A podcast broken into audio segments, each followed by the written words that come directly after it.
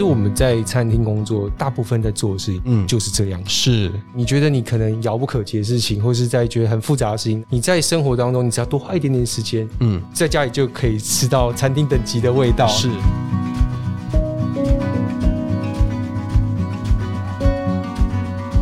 欢迎来到 Foodie Goodie 梦想实验室，我是主持人叶俊甫。梦想实验室从饮食文化出发，邀请对饮食有梦想的朋友一起来到这里，跟我们分享他的生命故事。今天来到梦想实验室做客的人呢，是一位型男主厨、型男厨师，然后他已经出了两本书。让我们欢迎不务正业男子阿佑。俊甫好，大家好，我是阿佑。阿佑的名字很特别啊，为什么叫自己不务正业？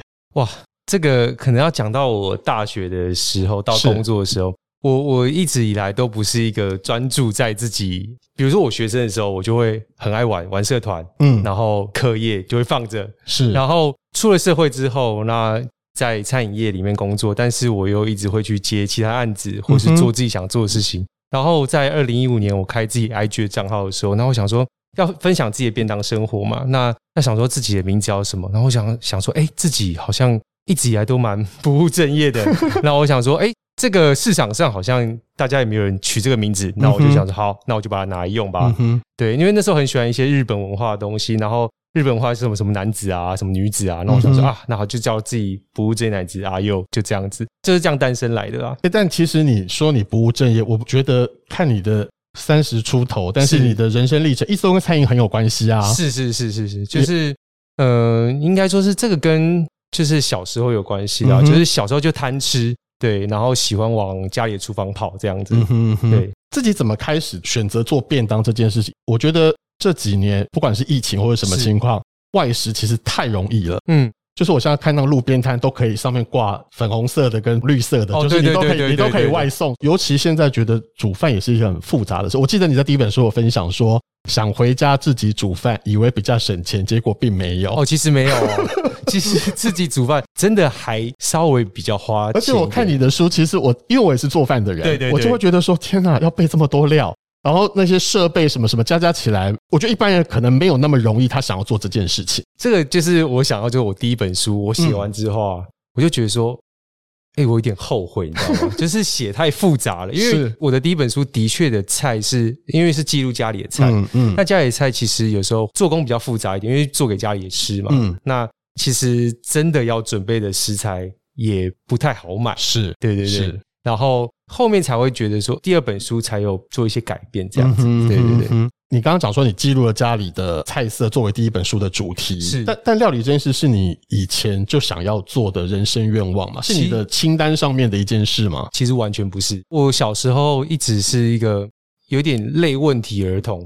嗯，怎么说？就是也不是说那种给他拍了或者怎么这样，就是爱玩，然后不爱念书，都玩社团或是跟朋友出去 hang out 或者什么之类的，但就是。比如说我在成长的过程当中，比如爸爸妈妈培养我，可能学画画，嗯哼，那我画一半，然后哎要去考美术班，然后没有考上，后来呢又学管乐，学萨克斯风，然后又要去考管乐班哦，然后那年管乐班停招，然后我的人生路上就一直在，比如说我学习一个东西，然后就是。学到一半，然后就是原本那个目标就怎么讲，就是就转移了，然后我就一直在不断的追求自己想要什么，但我一直找不到，嗯哼，那直到我大学的时候，因为那时候交女朋友，然后想要多一点钱，是，然后我就去餐厅打工。嗯哼，进到厨房的第一天工作，看到那个场景，我才觉得说，哎，这个就是我人生想要的。嗯哼，对。然后那时候家里也是有一点革命啊，就是说，我说我决定要走餐饮业，然后我阿妈就说：“啊，你做些油汤哎，啊，那什么，就是感觉说，啊，你手那么漂亮啊，要做文的啊，这样子。”嗯，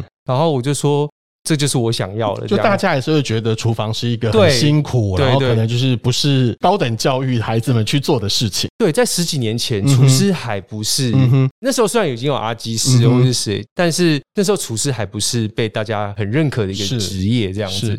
直到这几年有做出一些成绩之后，哎，家里才比较觉得说啊，做这个是值得的这样子。但我觉得你蛮厉害的，就是你在。成为作者之前，你是放弃了正职工作，然后专心来做这件事。要不要谈一下这个契机是什么啊？就说，其实你本来还是在餐饮业工作嘛。对，我一直都在餐饮业。对，那时候我是在一个餐饮集团上班。嗯，那时候大概是二零一五年的时候，那我在餐饮集团里面做 HR，嗯，就是做人资训练。那人资训练其实工作有一部分是要到下现场跟厨师们沟通，嗯，然后另外一个部分就是待在办公室里面做训练计划跟表格这些东西。但是很长的时候是待在办公室里面去想训练计划，那每天面对电脑。其实对我来说，我那个心里面，因为待过现场的人，你就会觉得说，其实我是待不住是办公室的，嗯哼，那个其实是蛮困难的。然后我就每天觉得好无聊，好无聊。后来就决定说，哎，那我下班后来做个便当好了，试试看。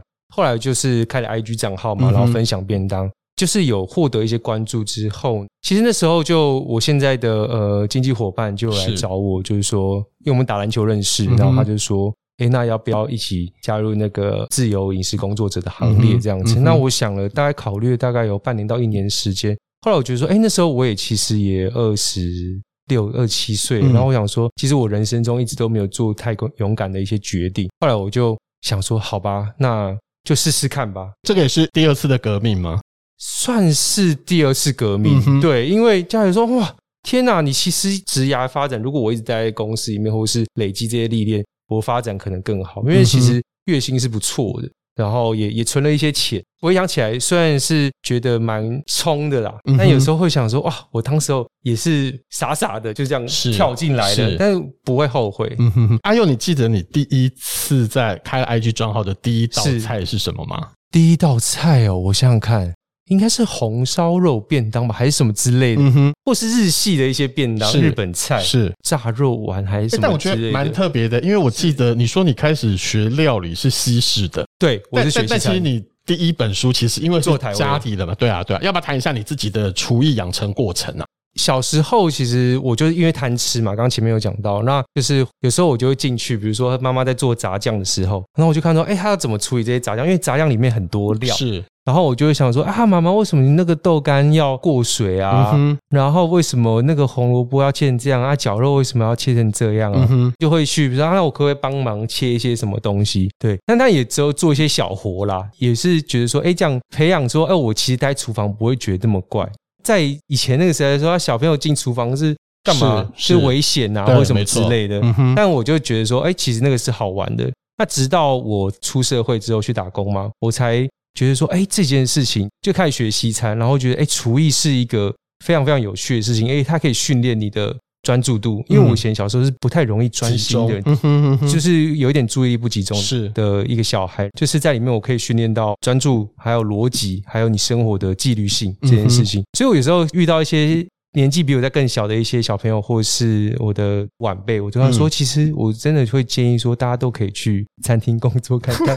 对啊，其实因为在里面你可以发现到很多。你可以认识很多不同样的人，然后在事情上面，在学习的上面，也可以对你有一些帮助。这样，嗯哼哼。所以后来开始做台味料理，是因为我自己想家了，因为我是基隆人，那我大部分时间都待在台北，嗯、然后很多时候就是我觉得在异乡，虽然这么近，是基隆跟台北这么近，但对我来说，台北还是有点异乡的感觉。嗯嗯嗯，所以说想家的时候，其实我觉得料理是最棒的方式，我就开始。做家里的料理，然后做一些比较台味啊，然后比较外省口味中菜这样子。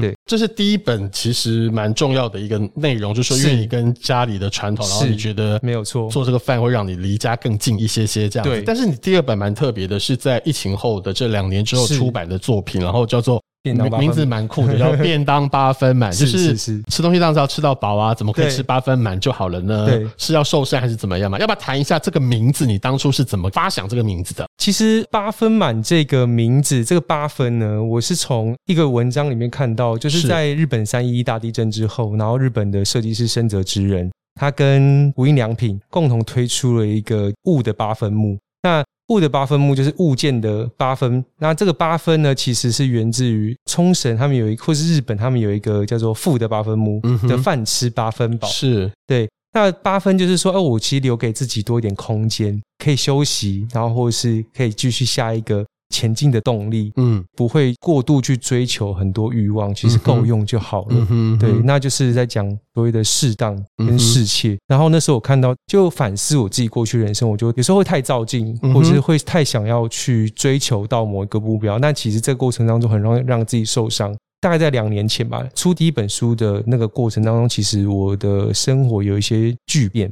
就是面对很多失去这件事情。嗯、然后我记得有一次我，我那时候真的压力大到，有一次我坐公车要去采买的路上，然后我突然在公车上，我就突然喘不过气来，然后觉得有点类似幽闭恐惧症那种感觉，然后就好不容易要下车之后呢，然后我就蹲在公车站那边就开始。一直掉泪，一直掉泪，一直掉泪，嗯，然后就是没有没有，就是你也不知道为什么没有来由的，对的，没有来由，然后会觉得哇，自己已经无法承受这一切了，这样子。嗯、在那个之后，我才看到那篇文章，然后我才慢慢就是也跟我弟弟聊了很多，然后我们才觉得说，哎，其实八分的重要性，嗯、就是人生的八十趴这样子，我们去试试看，不管是人跟人之间呢，我们跟物件之间。然后我们跟家人之间，然后跟事情之间，我觉得是适当的保持距离。你在面对失去的时候，其实你才不会这么的悲伤。嗯哼，对，因为我前阵子也是有亲人过世，嗯、然后身边的有些朋友也是很年轻哦，然后就身体其实已经很不好了。这样子，我在面对这些事情的时候，我觉得，哎，其实我看的比较开一点了。嗯、对，嗯哼，对，才会觉得说，哎，其实我们可以透过料理，然后让自己的生活有一些疗愈。我觉得这有点像人类，其实一直都是在一个狩猎的状态。是，对。那其实狩猎其实你是需要休息的，或是你需要等待，嗯哼，等待那个目标再次出现。嗯、那其实休息是为了走更长远的路嘛。是。那我们就是让自己多一点空间去观察、嗯、去休息。那你怎么透过在《便当八分满》这本书里面你提出来这些菜单，嗯、让大家可以体验到这个你想要传递的概念？就是这本书跟你第一本书很显然的在切入的主题上是走不一样的方向。要不要谈一下？就是说你希望。可能看过你第一本书的人，在第二本里面，他可以看到不一样的是什么？嗯嗯，因为第一本书讲的是主要是以我自身跟家人之间的关系做出发嘛。那第二本书其实我想要跟大家站在一起，因为我觉得现在的社会当中，大家压力都太大了，那个速度很快，生活很紧绷。那其实这本书里面透过很多方式，比如说我们在做料理的时候，我们可以做很多的。前置的准备，嗯哼，比如说像很多人一般他们会觉得说，哦，我我自己在家里做菜，那我要买回来之后，然后我就开始弄弄。其实你做好一道料理都要花大概，就是如果你不是像我们厨艺比较有经验的人来说，那他可能做一道菜，他可能要花大概一个半小时左右才能完成。嗯，但如果你可以在前面，比如说我们休假日的时候，诶，你就花大概两个小时、三个小时，把一个礼拜要准备的好菜的量，然后都准备好。切好，或者是冷冻起来。嗯，其实你知道，在做菜的时候，嘿，半个小时之内大概就可以完成了。嗯，对。那这个也是呼应到说，其实这本书里面就是我们可以在很多事情上，我们可以先多些准备。那在料理上可以这样，其实，在工作上也可以。阿优刚刚讲很多，就是说以做饭的人来讲，就会觉得天哪，备料。太可怕了，就是要花超级多的时间，对，把料备完之后，然后你满身汗煮完之后，然后你可能还不想吃。我跟你讲，第一本书就是这样。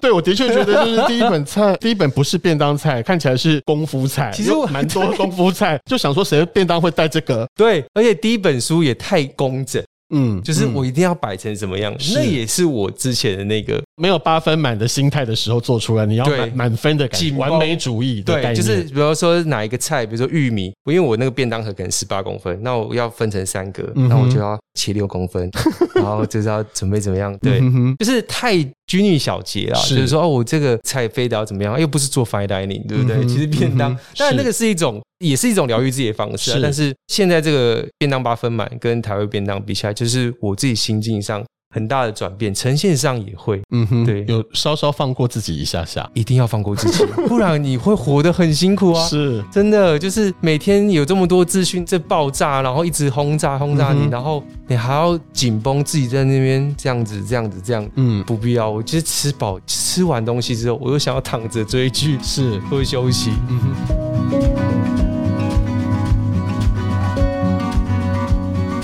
那在八分满这本书里面，要不要谈一下？就是说，你选了几个不同的场景，就是你可能会选择，譬如说可以带便当的菜色，然后可能在下了班之后，可以在家里好好享受一下，可能也许配个酒，对，啤酒喝，或者是比如休假的时候可以跟朋友们聚会这件事情。对，你选择这四个场景，有没有特别的？在这两年来有什么样的感悟，让你觉得这四个场景在这本书里面你想要特别强调？其实会用这个四个场景来说，是因为我在台北久，就都会久。那我觉得这本书有一点。蛮献给都会的人。嗯，就是说，大部分我觉得都会人的生活场景离不开这四个场景，嗯，差不多都是这样子。那回归到疫情之后，我就会觉得说，哎，因为很多人开始煮菜嘛，那会自己带便当，就是不太敢外食。那我会觉得说，你可以用这样的方式，然后把这些料理带入你这些你生活当中最常待的这些地方，比如说办公室，最常在办公室啊，或是在自己家里面。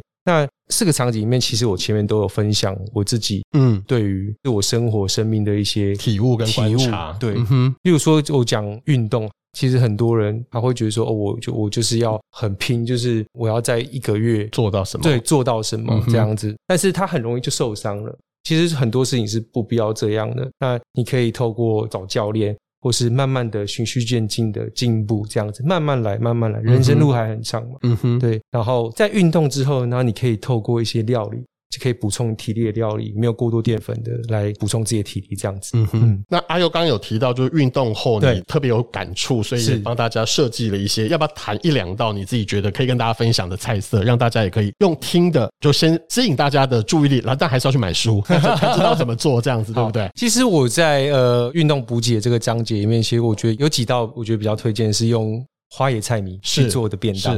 那花椰菜米其实是这几年比较盛行的，大家在减脂啊、运动可以吃的食物这样子。那花椰菜米其实吃起来饱足感是很够的。一般来说，有人会直接拿新鲜的白花椰菜，就是用调理机打，这样把它打碎。但是不是这么多人家里都有调理机，没错。所以呢，其实我就帮大家选择说，哦，冷冻的花椰菜米其实也非常好用。你在网络上或者是在家里超市都可以做。那我最推荐的是我自己做的海鲜炒花椰菜米。是，我觉得像做炒饭类，或者是像这样的炒花椰菜米，嗯、其实切掉要切小小的，是，要跟它那个口感比较一致。嗯、所以我就会把海鲜啊切完之后呢，那用一点蒜油啊，或者是姜油把它腌过之后，然后下去煸香。嗯、因为海鲜，我也觉得蛋白质的东西，它是需要就是有一点美纳反应，嗯，就是会。恰恰对，它才香气才会出来。对，那把它炒香之后呢，然后加一些蔬菜料下去去炒，然后再加花椰菜米，把它拌一拌，然后用一点盐巴跟黑胡椒调味就好了。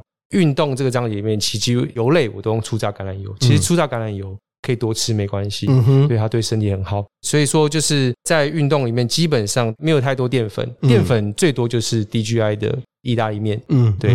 或是地瓜泥是这样子来做搭配，嗯，从第一本呃从家族记忆出发来做这么多的菜色，到其实这一本你是全部就得要重新发想嘛？你怎么从你的日常生活中去截取？因为其实很快，而且你也做了五十道，对不对？五十道，对，对，就是也不是那么简单的事情。你怎么从你的日常生活中去截取到你设计菜单的灵感？其实有一部分也是因为工作啦。嗯、那工作因为现在大部分工作还是做食谱设计嘛，是我算是一个蛮任性的人，就是。我做东西，我不太会去做我自己不想吃的东西，对，所以基本上我做出来的东西都是我想要吃的东西，而且你可能自己也吃过，对，过了你自己这一关，你才会推荐给朋友。对对对对对，我不太会去做那些我我自己不吃的东西，是。因为我自己很喜欢翻日本的食谱书，是，那我自己会去研究一些日本的食谱，因为日本很多料理研究家，嗯，对，那我会去看他们怎么做。我觉得日本人在做他们的饮食生活，那除了他们都会上班族以外，那我觉得他们对于自己生活的饮食其实是有他们自己一套方式，嗯、因为他们其实也受到西餐文化，是其实西式意大利菜啊、法菜啊的影响很大。那从研究这些食谱当中，其实你会发现说，哎，他们日本的味道怎么去跟比如说意式料理、法式料理西方的技法对融合在一起？那我在想说，那我们台味怎么结合？像我这里面就是，比如说我意大利面，那就会有比较比较台式的一些味道。嗯哼，对，或者是说哦，牛排，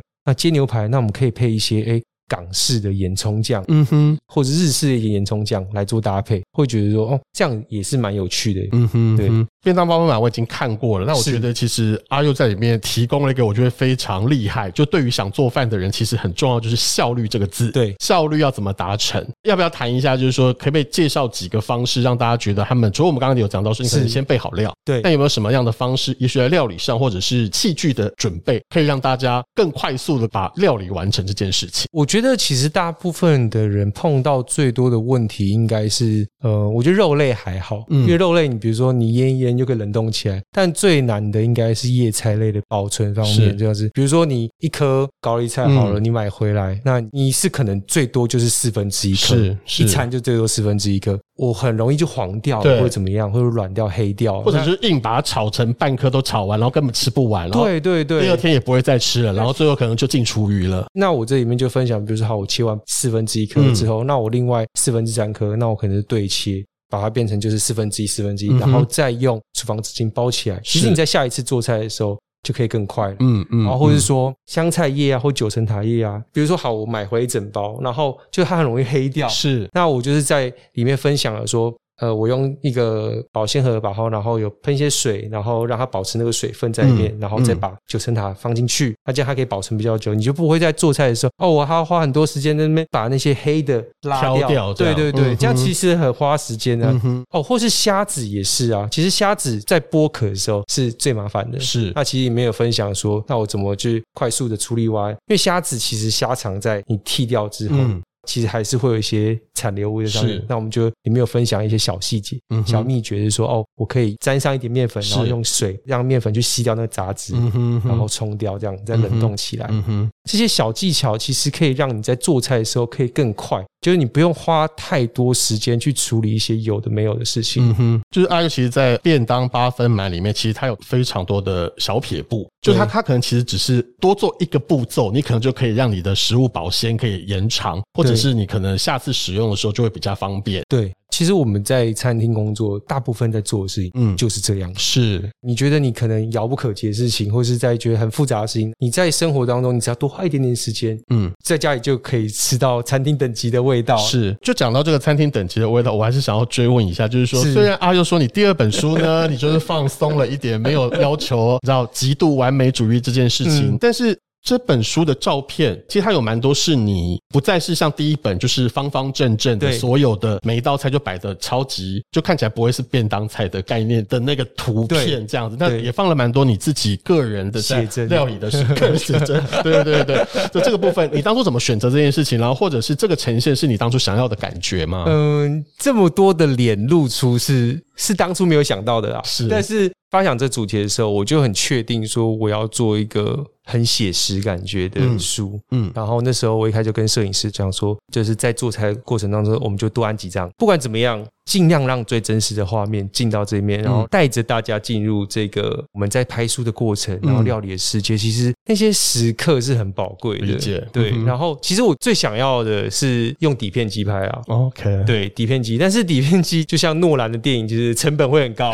对，那现在目前也没这么多预算，但它是一件比较任性的事情。但我希望说有一天可以完成。那这本书已经有，我觉得有做到目前在我们尽力的范围里面，已经做到最好了。其实有些。照片你会觉得说，哦，它可能没有这么的漂亮，或者像一般的食谱书来说，是它是这么的很精准、很清楚，对，对，但是。我觉得那个就是我，嗯哼，就是这个是我现阶段的我，是，就是我想要让最真实的我展现给大家看，对对对，而且还有就是完美了示范了在 IG 照片该怎么拍的，有很多照片，嗯，好像我下次来也可以拍一个那个样子。其实我常收到这些讯息啊，就说哎要怎么拍，是对，然后要选要怎么怎么样，就是让食物拍起来更美。那其实这都是种学习啦，因为把食物拍美有很多技巧。那我觉得审美是很主观的，是，我觉得做的自己开心最重要。常常会有人问。我说我也想要开一个这样的 IG 账号或者什么之类，嗯、那我有什么方法可以说？我说其实你就是在自己最舒服的状态，不要觉得说我一定要赶快达到或者是拍到什么样子，因为。拍照也是需要练习的，嗯，嗯，你就是跟光之间的关系，跟相机熟不熟，是，然后这些构图其实都是花时间练习的，再慢慢来没关系。嗯、便当八分满花了你三个月的时间完成这个作品嘛？那要谈一下，就是说除了你期待它未来可能有机会是底片机之外，你自己觉得这本书，呃，你想要传递的主要的意义，就是拿到这本书，它也许不是你第一本台味便当的读者，对，对但是假设我今天路过了书店，我挑了这一本，你觉得我可以在里面得到什么？最主要是，我希望大家可以在里面发现自己的生活可以变得更好。嗯哼，就是可以让自己生活变得更轻松的方式。嗯、因为他如果拿到第一本台湾便当的话，他会想说：“天哪，这要怎么？这这怎么搞嘛？这个功夫菜，功夫菜，那太太累了，我还不如上餐厅吃。是”但是这本书呢，其实因为它很多一锅料理。就是一锅到底的料理。嗯嗯、那你只要一只平底锅、一个锅铲或是一双筷子，你家里有菜刀砧板，你就基本上可以完成了。嗯、然后食材也是很容易取得。是。所以说这本书，我希望它可以成为很多人疗愈的力量。嗯哼，对。然后里面一些文字的生活的一些分享，因为里面有讲到一些心理的事情，但是毕竟我不是心理学家的背景，我只能说透过一些我自己很简单的，我因为这几年生活的一些调整，然后带来的改变，然后让。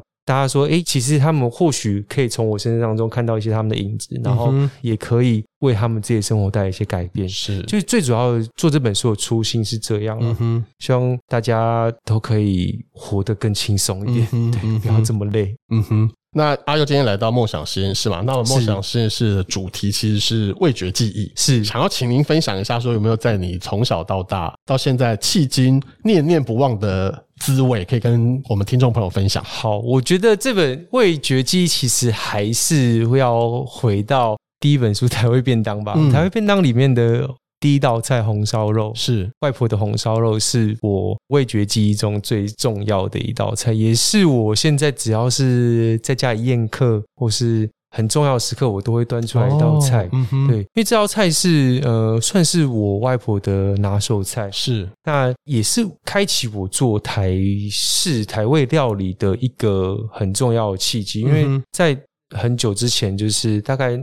还没做台湾便当之前，然后有一次回基隆吃外婆做的红烧肉，我就发现哎、欸，味道不太一样，是跟以前的记忆中的不一样了，对对对对对对，就没有那么油润鲜香了。然后后来发现说啊，他们年纪大了，吃东西的那个味道，或是他味觉可能有点退化了。嗯，然后我才决定说要开始记录一下家里的味道，嗯哼，然后让这个味道、这个记忆可以被传承下去，因为。在我学习完这道菜，而且我还稍微调整跟那叫什么？优化嘛，优化。优化那个过程，因为其实长辈的食谱都是这样子，你知道很难被量化，是，然后或是被精准的记录这样子，然后我就做了之后，他们就说啊，这个就是以前外婆做的，像我阿姨啊，我妈妈他们知道说啊，就是这个样子，我们家就靠你了哈，哈，就这样子，对对对对对。那所以说，那我这几年呢，就是也有在继续让这道菜。进步更好的可能，然后我就觉得说，哎，其实这也是很很很有趣的事情。说可能三年前做这个味道，然后但是我三年之后，我现在做这个菜又是不一样的一个感觉。嗯，对对对，就是我觉得是这道菜对我来说是我的味觉记忆当中是最重要的一道菜，最深刻。是我觉得这一谈的是过去，那对于未来的料理人生，阿佑自己有什么样的梦想等着实现的吗？哇！我我希望自己的料理可以完成我很多去看这个世界的梦想啊，嗯、或是回乡，就是因为我是基隆人嘛。那我希望说有一天可以带着更多的厨艺的力量，或是人生的历练，回到自己的家乡去做一些什么事情。嗯哼，对，这是一个梦想，或者说，因为小时候我们家我爸很常带我们往花东跑。是，那后来因为我爸在台东跟几个朋友，我们买了一块地这样子，嗯、然后。决定，就我爸在退休之后会小学发展，然后我们在那边也有一些计划，会想说就是自己在未来，因为我觉得台东是一个很棒的地方，是。那也有很多物产，然后那边环境也很很好，希望说有一天可以在那边自由的创作、自由的料理，嗯、就是离开都市，对，因为我觉得都市对我来说还是有点太紧绷了，是。对，希望说有一天可以。带着更多的能量，然后去别的地方看看这个世界，因为我觉得要要走出去了。是，对对对。那今天非常谢谢阿优来到梦想实验室，各位听众朋友可以从他的最新作品《便当八分满》中看到他对这个世界的观察，也期待大家，我不知道这样讲对不对，但我觉得就是说可以多放过自己。放过自己，不要让不要把自己变得这么紧绷，然后可能在现在的这个世道也蛮辛苦的情况下，可以让自己活得更好。对，那当然，然后就透过阿优的料理，也可以让大家吃到更不一样的人生滋味。嗯，那非常谢谢阿优来到节目中。那我们节目会准备三本阿优的签名书送给大家，那也欢迎大家记得锁定我们的粉丝专业，然后记得看一下我们的节目的说明的部分，那或者可以知道怎么得到这个作品。那再次谢谢阿优来到节目中，谢谢俊甫，拜拜，拜拜。Bye.